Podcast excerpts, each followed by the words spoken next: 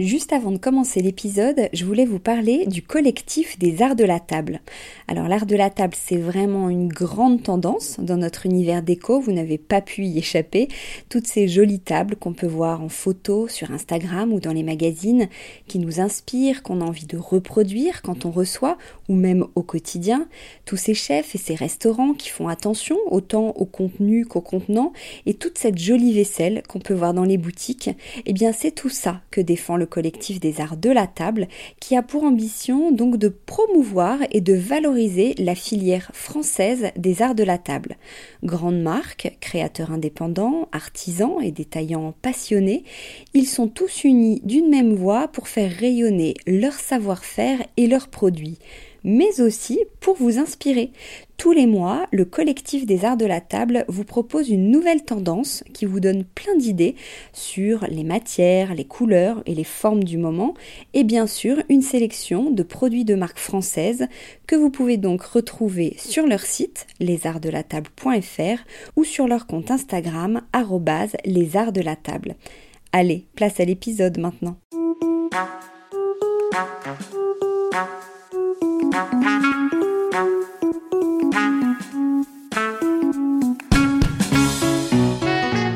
Dans Décodeur, le podcast qui parle de celles et ceux qui font la déco aujourd'hui.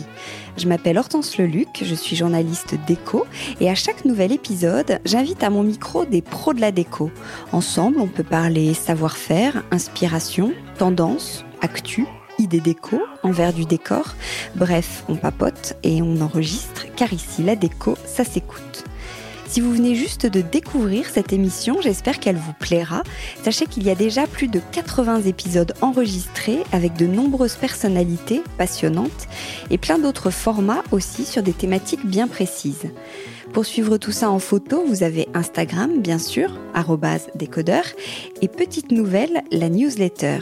N'hésitez pas à vous abonner, à m'écrire, à partager, bref, à faire vivre ce podcast qui n'existerait pas sans votre fidélité. Allez, c'est parti. Dois-je vous présenter AMPM, la marque déco haut de gamme de La Redoute Depuis plus de 20 ans, c'est un univers élégant, contemporain, chaleureux, des matières nobles et une fabrication de qualité. Cette année, AMPM propose une nouvelle identité avec l'art et la nature comme fil conducteur. C'est François Bernard, chasseur de tendance et directeur artistique de AMPM, qui va justement nous en parler. Bonjour François. Bonjour Hortense. Est-ce que vous validez les mots que j'ai utilisés pour définir AMPM Oui, ils me vont bien.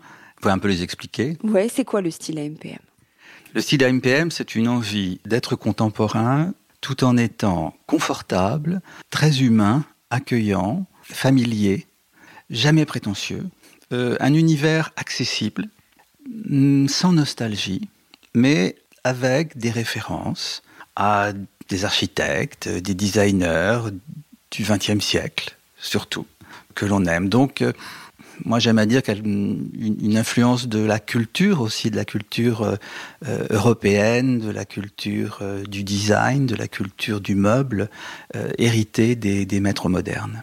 Mais tout ça remixé avec des matières, des couleurs, des formes qui sont celles de notre époque. C'est une marque qui a été créée en, pour la petite histoire, en 1997. Vous, vous êtes arrivé en 2000, donc euh, juste vraiment au tout début. Comment on, définit un univers de marque? En fait, en quoi consiste, vous, votre travail? Alors, Bon, d'abord, ça a été une, évolution parce que en 97, quand la marque a été créée, je travaillais pour La Redoute. J'étais m'occupais des présentations presse mode de La Redoute et on m'a demandé dès 97 de m'occuper des présentations presse, des événements d'AMPM. Et j'ai commencé donc à concevoir des univers pour présenter euh, les pièces de la collection qui étaient bien différentes de, ce que l'on a bien évidemment aujourd'hui. Donc j'ai toujours été baigné dans cet univers.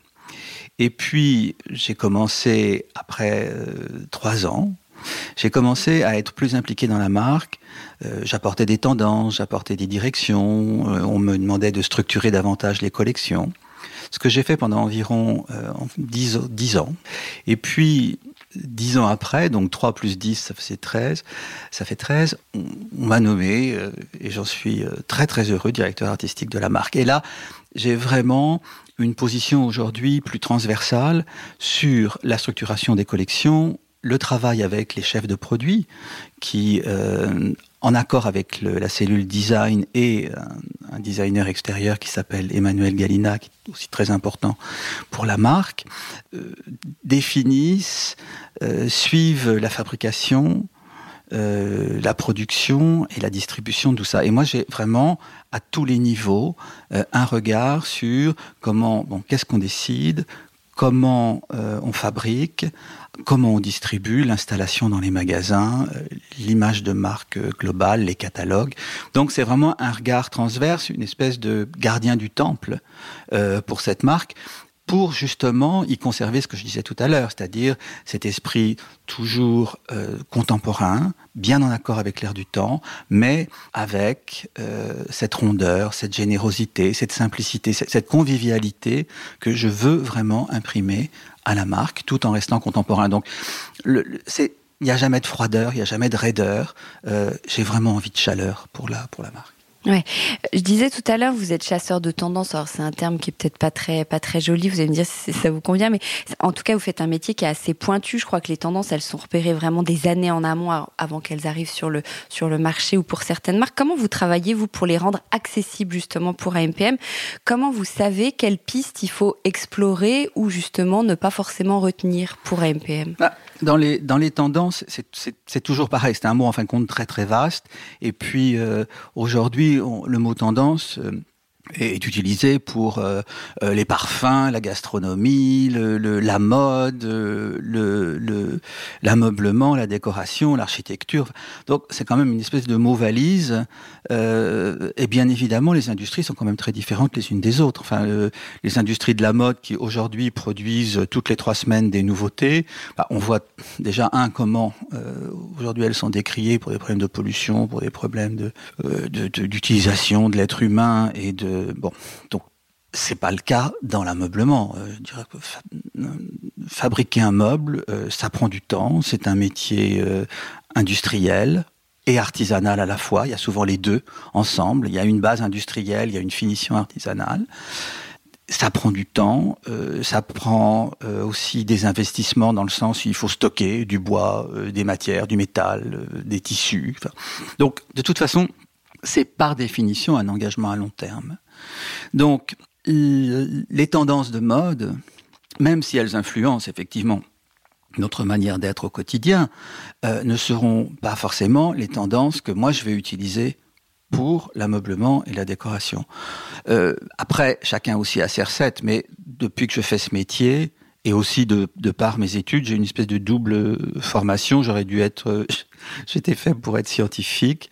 En fin de compte, j'ai rien à voir. Ben, j'ai fait les arts décoratifs de Paris et euh, aux arts décoratifs de Paris, ce qui m'a beaucoup intéressé, outre l'objet et le design, c'est c'est tout ce qui était sociologie, esthétique de l'art, euh, philosophie de l'art.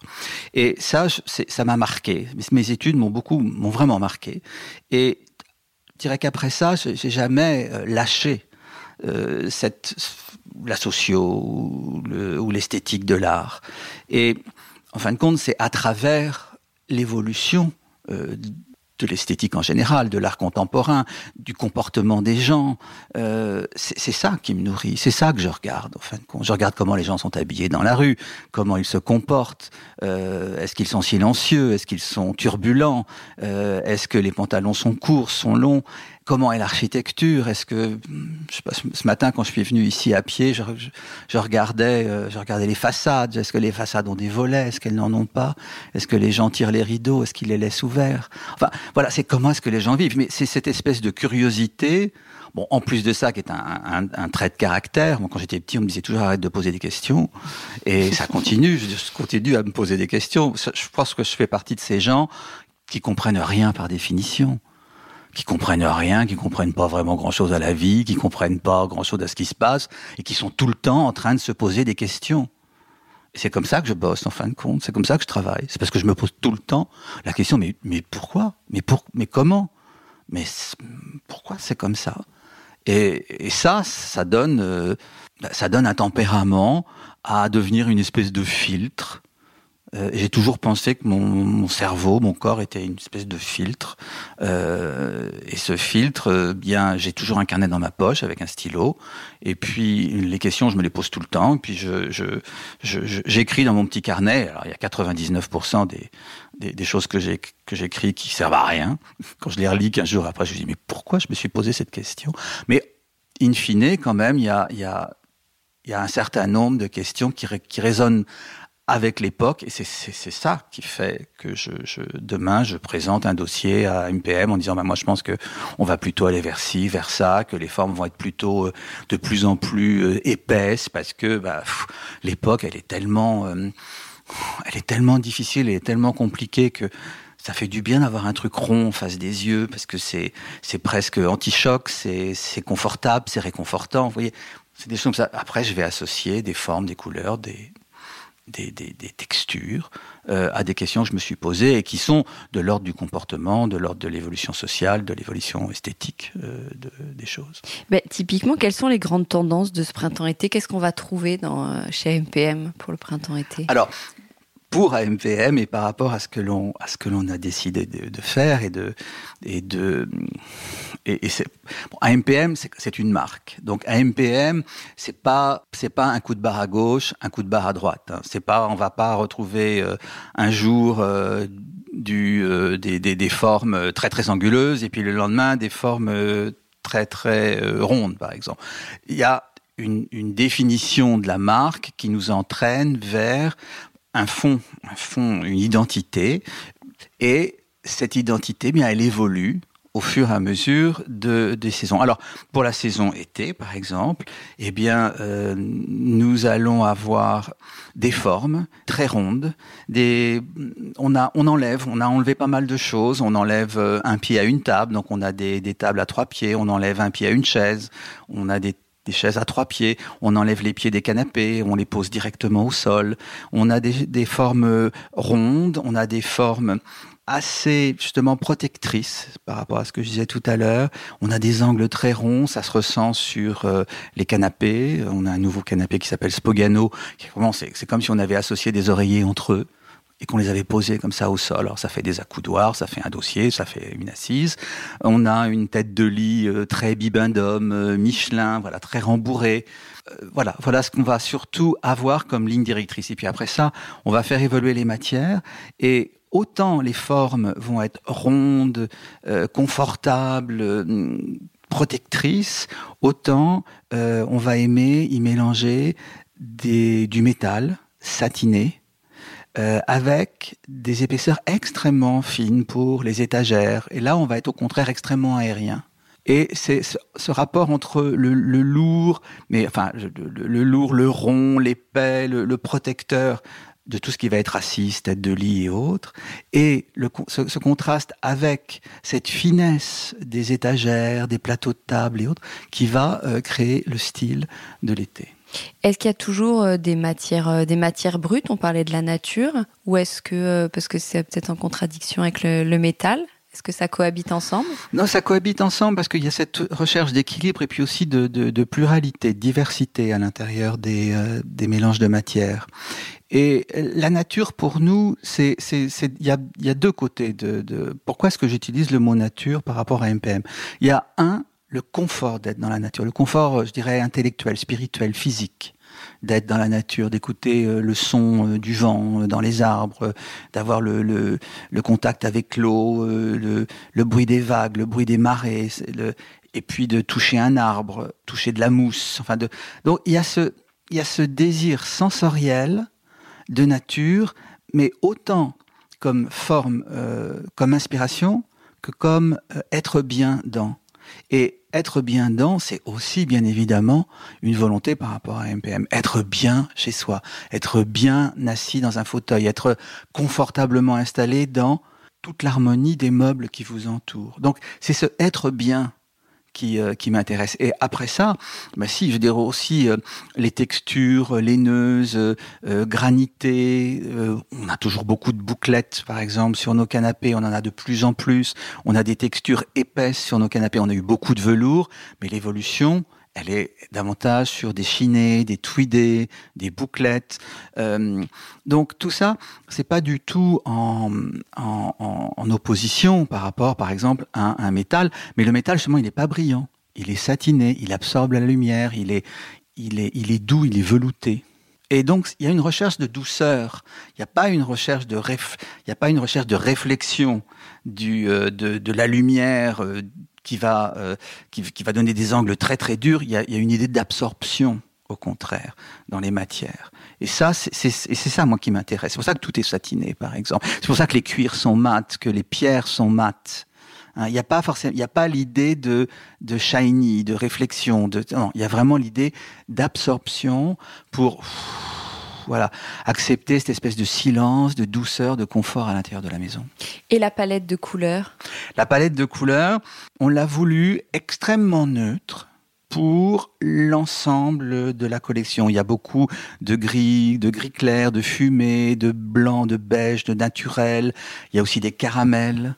Euh, des chamois, donc des, des, teintes euh, très proches justement de la nature, des pierres, des bois clairs, des choses comme ça. Et puis, et ça c'est vraiment une idée que l'on a, c'est le, c'est cette volonté en revanche d'avoir des taches de couleur.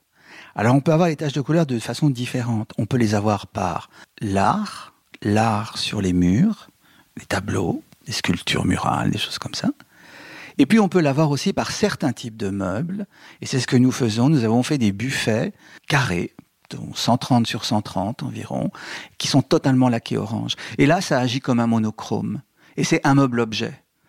Et ça agit comme un monochrome dans la pièce, comme un tableau monochrome orange. Alors laqué. Alors là, c'est tout à fait l'inverse de ce que j'ai. Mais ça me plaît bien parce que justement, c'est c'est totalement différent. J'ai presque pas envie que ça soit un meuble. C'est une fonction, c'est un vrai buffet, mais c'est vraiment une surface laquée extrêmement brillante et extrêmement orange. Et on a un peu la même chose sur un buffet bas avec un bleu canard qui est mélangé avec du noyer.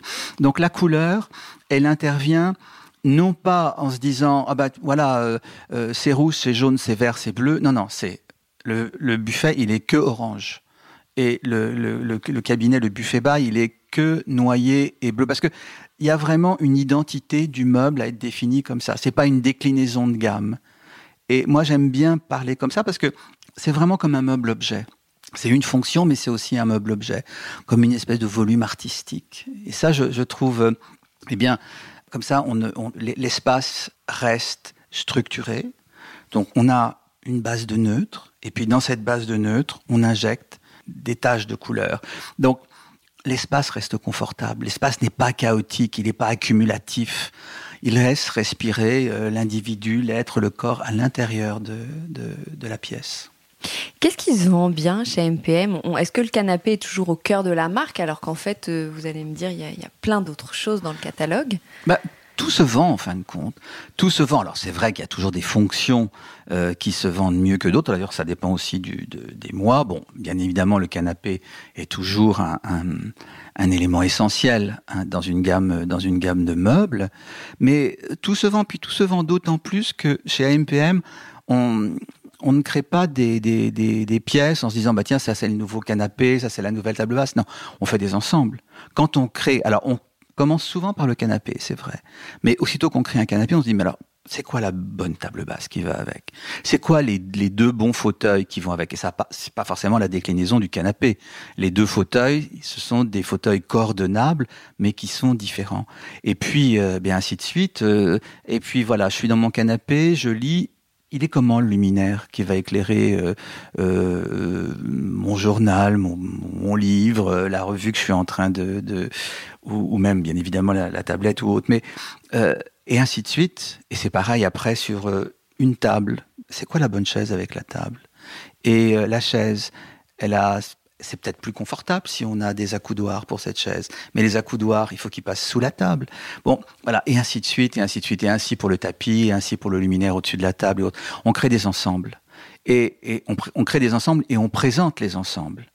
Et alors après, bon, les gens font ce qu'ils veulent, mais c'est vrai qu'on a une idée assez globale. Et, c'est pour ça que je dis, mais en fin de compte, tout se vend parce qu'on essaye vraiment de créer des univers Et, on, c'est ça qu'on veut qu'on édite aussi. On édite un univers. Et c'est pour ça qu'on est éditeur. Tous les meubles, bien évidemment, sont dessinés par et les designers et euh, les designers internes euh, du groupe et euh, Emmanuel Galina avec son équipe. Donc, nous sommes éditeurs d'un art de vivre. Et je pense que vraiment, oui, tout se vend. Comment vous travaillez, oui, avec les équipes en interne? Vous, vous lancez les, inspirations ou vous allez jusqu'à suivre la, la, production? À quel point vous êtes impliqué? Alors, tout ça, c'est vraiment basé sur la confiance. Et c'est sur la, c'est basé sur la confiance, la relation amicale que l'on entretient avec, euh, avec euh, toute l'équipe. Et euh, cette relation de confiance, c'est parce que aussi, bien, euh, quand, quand on décide, et c'est vrai qu'on le décide au début, on structure la collection. On, tous les six mois, on arrive euh, devant l'équipe des designers, des acheteurs, des chefs de produits, de la direction de la communication, et on dit, bah voilà, nous, on pense que dans deux ans, il faut emmener les collections AMPM dans telle direction. Alors après, bien, tout cela est structuré. On a euh, une méthode avec euh, qui consiste à euh, ce contemporain dont je vous parlais tout à l'heure, ben on, a plusieurs axes. On a un axe plus naturel, on a un axe plus classique, on a un contemporain plus classique, un contemporain peut-être plus naturel, et puis un contemporain peut-être plus design. Après, on fait des mélanges, on mixe là ça. Et puis donc chacune, chacun de nos de nos créneaux stylistiques évolue et on les fait évoluer. Alors par ce phénomène de tendance, de, de, regard sur le monde, de comportement, de regard sur les comportements et autres dont je parlais avant. Mais euh, et on communique tout ça avec des images, beaucoup de textes, et puis euh, des, bien évidemment, des relations à comment est-ce que les gens mangent, euh, qu'est-ce qu'ils mangent, si on, on, a voyagé, qu'est-ce qui se passe à l'étranger, qu'est-ce qui se passe, bah, bien sûr en mode culture. on utilise un peu tout ce que nous avons à notre portée sur l'évolution, encore une fois, des, comportements, euh, de l'esthétique et autres. Et cela, on le, on le diffuse, et puis à la fin, on le synthétise, et on invente une espèce de catalogue euh, zéro ou de collection euh, où on dit bah voilà nous on pense que on va avoir besoin d'une nouvelle euh, salle à manger. Donc il va falloir euh, une deux trois tables. Et on donne des exemples de comment peut évoluer la table. Il va falloir les chaises autour donc ça c'est très factuel à la fin. Et puis les chefs de produits analysent ce que nous leur avons donné ou la recommandation que nous avons faite, aussi bien qualitativement que, je dirais, quantitativement. Bon, cela dit, nous avons des rendez-vous avec eux avant. Et puis, ils décident de mettre en édition euh, une table, euh, un nouveau fauteuil, euh, un nouveau lit, une nouvelle table basse ou des nouvelles tables basses, etc., etc. Et là, les conversations commencent avec les designers alors ça peut être bipartide ou tripartide, ça dépend. Ça dépend aussi de cette relation, cette, relation de, est-ce que nous, nous avons besoin d'être là entre le, chef de produit et le designer ou pas? Les deux, les deux choses peuvent exister.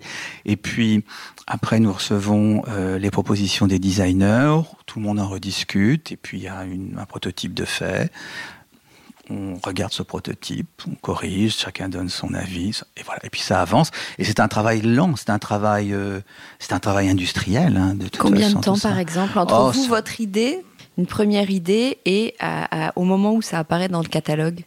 24 mois. Ah oui, deux ans.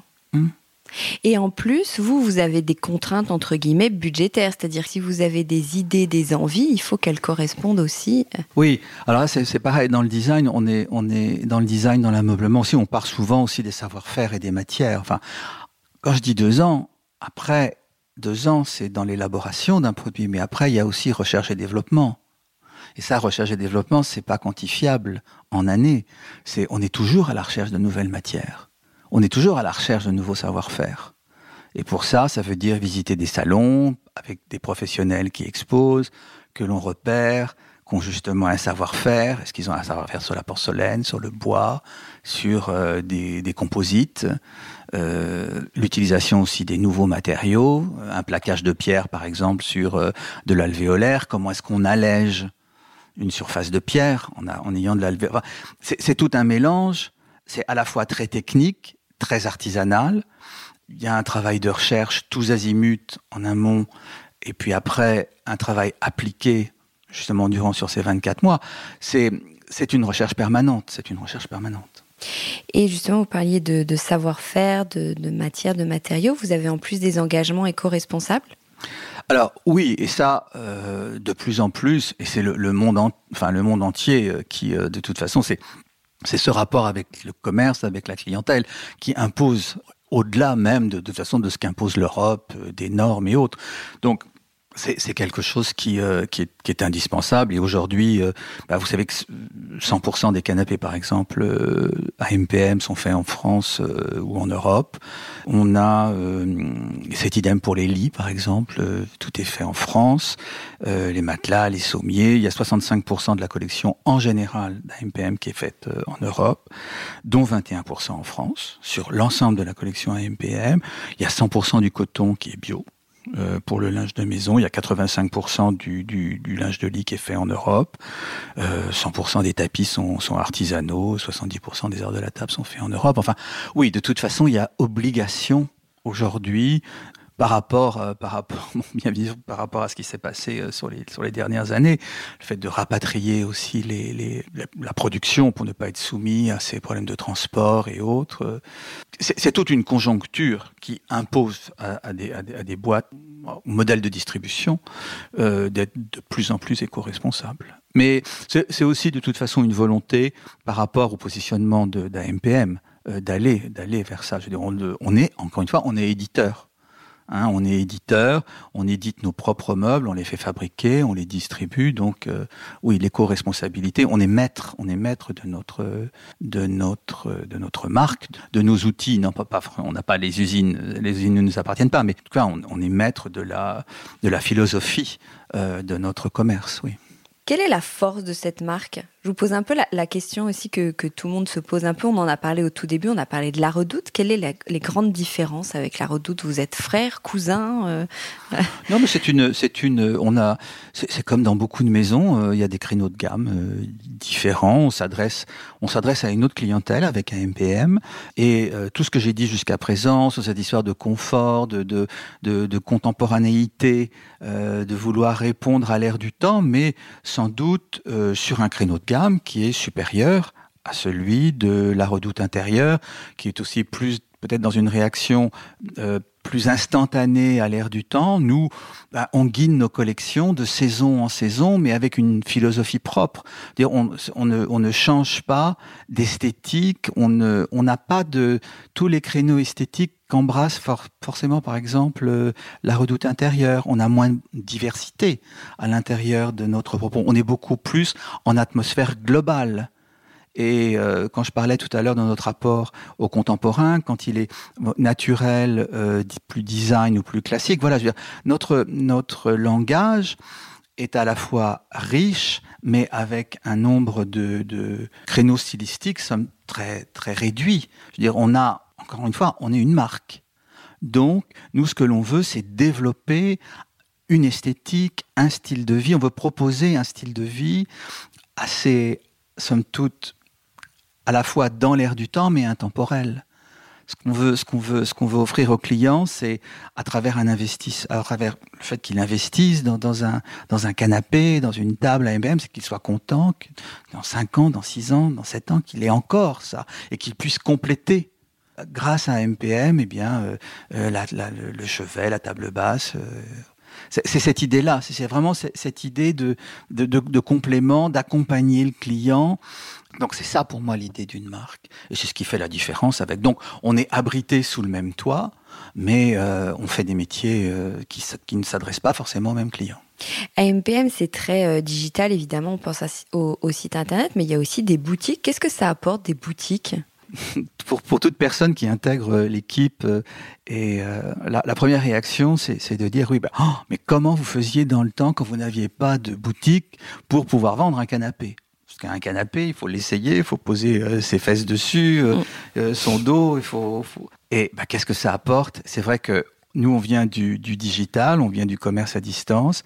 On a ouvert des boutiques. Bah, qu'est-ce que ça apporte? Ça apporte bien évidemment euh, le fait de voir, le fait d'essayer, le fait d'avoir une expérience directe avec le meuble.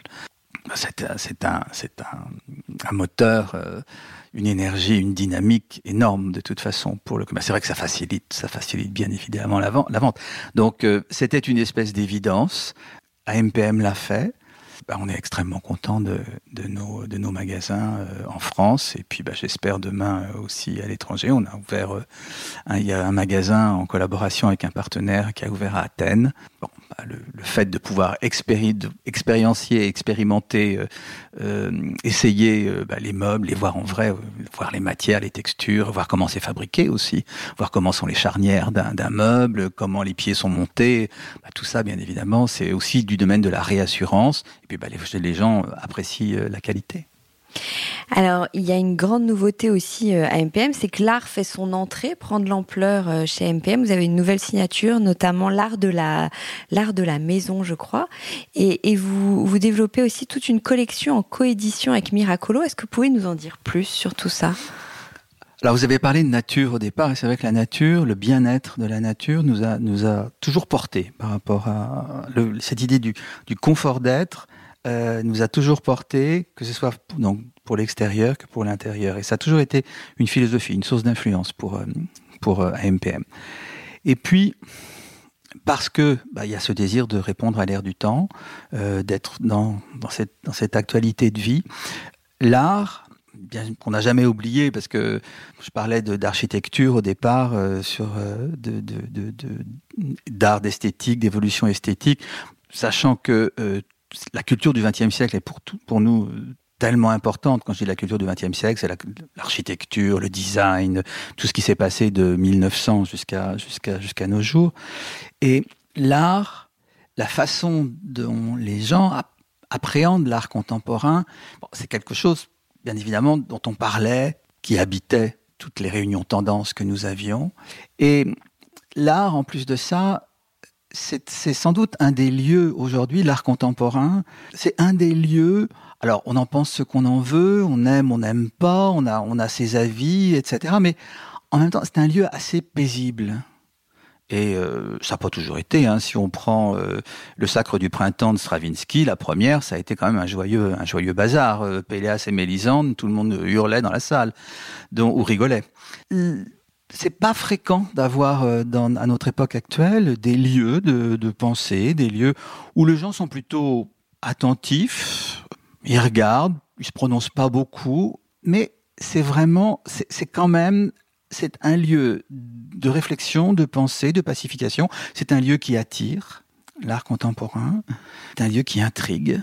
Donc forcément, quand on répond à, au comportement de l'ère du temps, on, on ne peut que euh, se poser la question comment est-ce qu'on pourrait faire entrer l'art à l'intérieur d'une collection? On a, on a besoin de ça.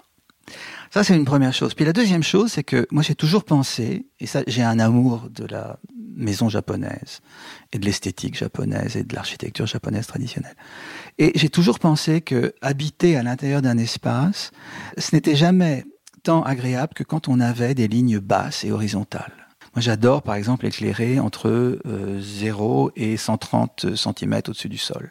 J'aime pas forcément éclairer au plafond. J'aime qu'il y ait une zone lumineuse assez basse, somme toute, oui, 0, entre 0 et 150 de haut. J'aime les, les, lignes qui s'étirent, j'aime les buffets très très très longs, les consoles très longues, euh, des canapés euh, assez longs. Euh, j'aime pas les choses qui montent. J'aime pas avoir devant les yeux une grosse masse de meubles. J'aime pas ça. J'aime avoir un mur dégagé. Et je trouve que l'horizontalité de la pièce ou des meubles qui épousent une horizontalité, quelque chose d'assez bas, c'est toujours très agréable pour le corps parce que ça correspond d'abord, un, à la position détente, à la position allongée. Donc ça invite, ça invite à s'asseoir, ça invite à se reposer, ça invite à lâcher prise. Et des murs dégagés, eh bien, ça permet aussi d'y mettre une photographie, de mettre un dessin, une peinture, une sculpture murale ou autre. Et quand je dis ça permet de, ça permet aussi d'accrocher et de décrocher assez rapidement. Autant un canapé, bah, vous le changez pas tous les 15 jours, autant pouvoir faire tourner à l'intérieur de la pièce une œuvre d'art avec qui accueille une couleur, une matière, une texture, un dessin, un graphisme. Ça, c'est quelque chose que je trouve, euh, des placards remplis d'œuvres d'art que vous pouvez sortir. Euh, ça, moi, je, faire des accrochages sur un mur. J'ai toujours été fasciné par les boutiques de Paul Smith, par exemple, qui, a toujours fait ce mélange de, de, de, de, dessins et de peintures, de photographies dans ses, dans ses magasins. Euh, ça, c'est quelque chose, cette composition que vous pouvez faire et refaire un peu comme un collage, tout le temps à l'intérieur de votre... J'adore ça. J'adore ça. Et on se disait, mais comment est-ce qu'on peut justement, nous, bah, véhiculer cette, cette pensée? On a rencontré Amélie Duchalard, qui avait sa galerie. Elle avait créé Miracolo, qui sont des œuvres signées, euh, publiées en, euh, en, exemplaires limités, en 30 exemplaires, euh, avec des artistes dont, elle est bien évidemment euh, la curatrice. Et voilà, et on a, on a commencé à s'associer et on, on, on, commence cette coédition avec, euh, avec Miracolo, donc à MPM Miracolo, pour des œuvres d'art, pour donc des œuvres artistiques. Donc on trouve quoi concrètement? Il y a 10, 10 artistes, Alors ça, pour l'année, effectivement, euh, euh, 10 artistes seront euh, édités. Euh, pour l'année 2023-2024. On va peut-être être à cheval entre deux années, mais 10 artistes, 10 œuvres euh, signées, euh, éditées, donc coéditées et distribuées par, euh, par AMPM. La personnalisation du lieu de vie, c'est vraiment une envie qui est vraiment très forte. Aujourd'hui, c'est une vraie tendance à elle toute seule. Ah oui, oui. Et toutes les études, toutes les études sociaux montrent que la maison, c'est le lieu de création de le, plus important pour chaque individu. Ça, ça pourrait être, euh, enfin, quand je dis création, c'est de projection. C'est le lieu d'identification le plus important pour euh, pour l'individu aujourd'hui. Donc oui, la personnalisation, le fait euh, de ne pas avoir la même chose que le voisin, euh, c'est une espèce de, de deuxième peau, hein, la maison. Hein, c'est un, c'est un, c'est, oui, une deuxième peau, c'est vraiment le sens. Euh, donc on projette à l'intérieur de sa maison, sur les murs de la maison, dans l'espace de sa maison, euh, son, son, son soi, son, son identité. C'est, euh, et c'est pour ça que c'est, aussi important. Aussi, c'est pour ça que je parle aussi de, de confort, de protection, parce que c'est vraiment une deuxième peau. C'est une, c'est une, une extension de soi-même, hein, la maison aujourd'hui. Ça n'a pas forcément été tout le temps le cas. Hein. Euh, la maison pouvait être un lieu de, euh, de, de revendication sociale, de, de présentation. Euh, alors, oui, surtout de revendication sociale. Euh, Aujourd'hui, c'est pas si simple que ça. Je veux dire, c'est vraiment c'est une, une projection de soi-même et pas qu'au niveau social, au niveau être, au niveau physique, au niveau spirituel, au niveau sentimental, au niveau émotionnel. Donc, ça ne se résume pas à un paraître. Hein, c'est vraiment, c'est de l'ordre de l'être, la maison. Et depuis le confinement, encore plus, vous trouvez? Ça, je ne peux pas vous dire, parce que c'est trop tôt, je pense, pour le dire. C'est trop tôt pour le dire, parce que les gens ayant été énormément à l'intérieur veulent être aujourd'hui à l'extérieur. C'est une évidence. Les cafés sont pleins, les restaurants sont pleins. Et puis, euh, dans le dans l'ameublement, il y a quelque chose qui se passe. Les collections d'extérieur explosent tout le monde fait des collections d'extérieur. Alors, ça correspond aussi sans doute à ce qui se passe malheureusement euh, au niveau de la planète, mais le mobilier d'extérieur, euh, on meuble l'extérieur comme on meuble l'intérieur de sa maison. On a des canapés, on a des luminaires, on a des canapés qui restent toute l'année dehors, hein, bien évidemment. Et on en a, on en a deux dans la collection AMPM aujourd'hui. Euh, on a des luminaires d'extérieur. On, on vit à l'extérieur comme on vit à l'intérieur. Donc, quant à votre question euh, propre, bon, c'est vrai que le, on a bien vu comment, euh, juste après le confinement, la consommation se reportait quand même sur, euh, de, sur les restaurants, les cafés, le, la vie sociale, euh, rencontrer l'autre euh, à l'extérieur. Donc, que va-t-il se passer Là, c'est encore un petit peu, un, un petit peu tôt. tôt pour le ouais. dire. Vous, personnellement, vous voyez toujours plein de nouveautés, plein de tendances et vous imaginez aussi plein de meubles pour AMPM. Vous changez souvent votre, votre déco, votre intérieur? Non. Ça ressemble non, à quoi non. chez vous? Ça ressemble à des choses que j'ai que j'ai vraiment aimé sélectionner. Euh, pas beaucoup, parce que ce que j'aime avant tout dans l'art de vivre à l'intérieur d'un espace, c'est l'espace. Et donc, euh, j'ai eu plusieurs types de lieux. J'ai pas tout le temps vécu euh, là où je vis. J'ai eu des endroits très contemporains. Et aujourd'hui, je vis dans un appartement qui est fin 18e, mais dans lequel il y a quand même des incontournables. Euh, avant même de penser à l'ameublement, je pense aux fonctions rangement, euh, des choses tout à fait euh, pragmatique, c'est où est-ce qu'on met un aspirateur, où est-ce qu'on met une planche à repasser, ou une buanderie, par exemple. Ça, c'est enfin des, choses, mais, la, base même de comment est-ce qu'on libère l'espace. Puis une fois que toutes les fonctions nécessaires à la vie quotidienne, euh, liées au rangement, liées au linge, liées à, l'assainissement de l'air, de l'eau, etc. Tout ça, sont, bon, ce que j'aime, c'est avoir un espace dégagé. C'est j'aime avoir de la lumière qui rentre par la fenêtre. J'aime le rayon du soleil qui, euh, arrive sur le plancher, euh, ou pouvoir me réchauffer justement à ce rayon de soleil qui arrive par la fenêtre. C'est ça que j'aime surtout. J'aime l'espace. Et après ça, j'aime le meuble objet, somme toute. Donc ça peut être beaucoup de choses. Ça peut être euh, une pièce d'archéologie, ça peut être un meuble du XVIIIe siècle, ça peut être des chaises du XXe siècle ou un objet contemporain. Mais en tout cas, il n'y en aura pas beaucoup. C'est éclectique. C'est souvent le temps d'une rencontre. Ça marque aussi un événement. Ça marque une personne, ou un souvenir de famille. Voilà, c'est comme la plupart des gens. C'est pas quelque chose de préparé, en tout cas. C'est pas quelque chose de figé c'est quelque chose de libre. Et puis après ça, bon, chacun a sa marotte, mais moi, c'est plutôt les tables, les tables et les chaises. Et ce que j'aime, c'est c'est que la maison soit, c'est qu'on j'aime dîner, j'aime dîner avec des amis et j'aime converser avec les amis autour d'une table et en dînant. Et donc, c'est avant tout une grande table, une très grande table et euh, beaucoup d'assises autour. Donc, vous voyez déjà quand il y a ça, bon, ça remplit la pièce, même si je ne laisse pas les tables autour de la, de la, je ne laisse pas les chaises autour de la table. Après, je les redistribue dans le, dans l'espace. Ah oui? Oui, j'aime les tables vides sans chaises. J'aime les tables vides sans chaises.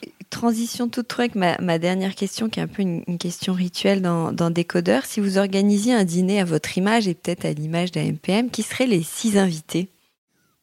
Alors qui aurait le droit à une chaise autour de la table Est-ce qu'on a le droit à, rajouter deux couverts pour en avoir huit? Mais non, alors s'il y en avait, c'est du, c'est difficile cette non, question. on peut dire huit, c'est que parfois c'est difficile déjà de trouver les six, mais bien sûr vous pouvez. Euh, ah, ça serait, euh, ça serait une conversation avec des gens qui sont là, des gens qui ne sont plus forcément là, mais euh, qui sont des référents, des gens que j'aime beaucoup, qui représentent pour moi des choses que j'ai que j'ai ou que je n'ai pas forcément dans ma tête, mais dont je serais que je serais envieux d'avoir.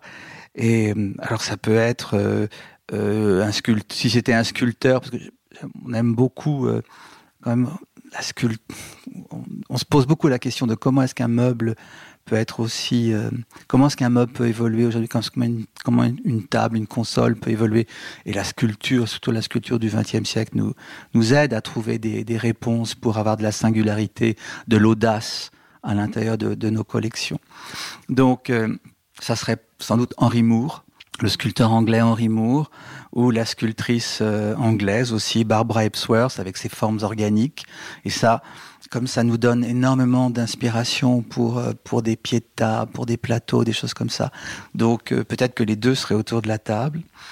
Euh, L'humour, la fantaisie, l'incroyable habilité à travailler des matières dans tous les sens, avec une, habileté et une fantaisie, ça serait Philippe Stark pour le côté extrêmement joyeux vraiment l'art, c'est cette mise en scène de la vie d'une façon euh, à la fois très spectaculaire, très humoristique et très très chaleureuse et très joyeuse. Donc il y aurait Philippe Stark, il y aurait il y aurait André Poutman pour l'élégance et la culture et ce rapport de l'ameublement à l'élégance et, et la culture. Et puis dans les personnages actuels, aussi pour l'humour, la fantaisie, la variété, le côté extrêmement solaire, il y aurait Paola Navone Et puis, euh, peut-être qu'il y a quelqu'un aussi qui m'a beaucoup marqué quand j'avais euh, 25 ans, 28 ans, quand je commençais à aller au Salon du Meuble de Milan et que je voyais tous ces éditeurs italiens et autres. C'est euh, la maison d'édition de Padova avec cette femme qui avait cette maison d'édition qui s'appelait Madeleine de Padova et qui avait cette élégance contemporaine qui mélangeait à la fois des influences vernaculaires, presque rustiques, avec des choses extrêmement graphiques et modernes. Et j'ai trouvé à l'époque que justement il y avait, c'était la fin des années 80, il y avait beaucoup de dictats dans, la fin des années 80. Et euh, avec euh, Madeleine de Padova, il y avait toujours ce mélange, ce rapport à l'histoire, des trucs très rustiques, mais rustiques modernisés. Il y avait une espèce de fauteuil en rotin et, et, bois courbé. Et puis en même temps, il y avait des tables avec des pieds en métal très fins et des plateaux en marbre de 100 sur 100. Et ça, je, trouvais que ce, ce, cette possibilité comme ça de, réunir euh, le temps, les époques, les espaces urbains ou plus ou plus euh, terriens, plus, plus plus agricoles, plus paysans, avec des choses très citadines, ça, je trouvais ça épatant. Je trouvais ça. Donc il y aurait Madeleine de Padova aussi. Bon dîner. Oui, c'est une belle conversation. Belle conversation. Bon, merci beaucoup François Bernard. C'est toujours un bonheur merci de vous écouter. Merci beaucoup. Merci à vous. Décodeur, c'est terminé pour aujourd'hui. Merci beaucoup d'avoir écouté en entier. Si vous avez aimé cette émission, n'oubliez surtout pas de vous abonner au podcast pour ne pas rater les prochains épisodes. Bien sûr, vous pouvez aussi la partager en l'envoyant à vos proches ou en story Insta. D'ailleurs, vous pouvez me retrouver sur le compte Décodeur où je poste quasiment tous les jours.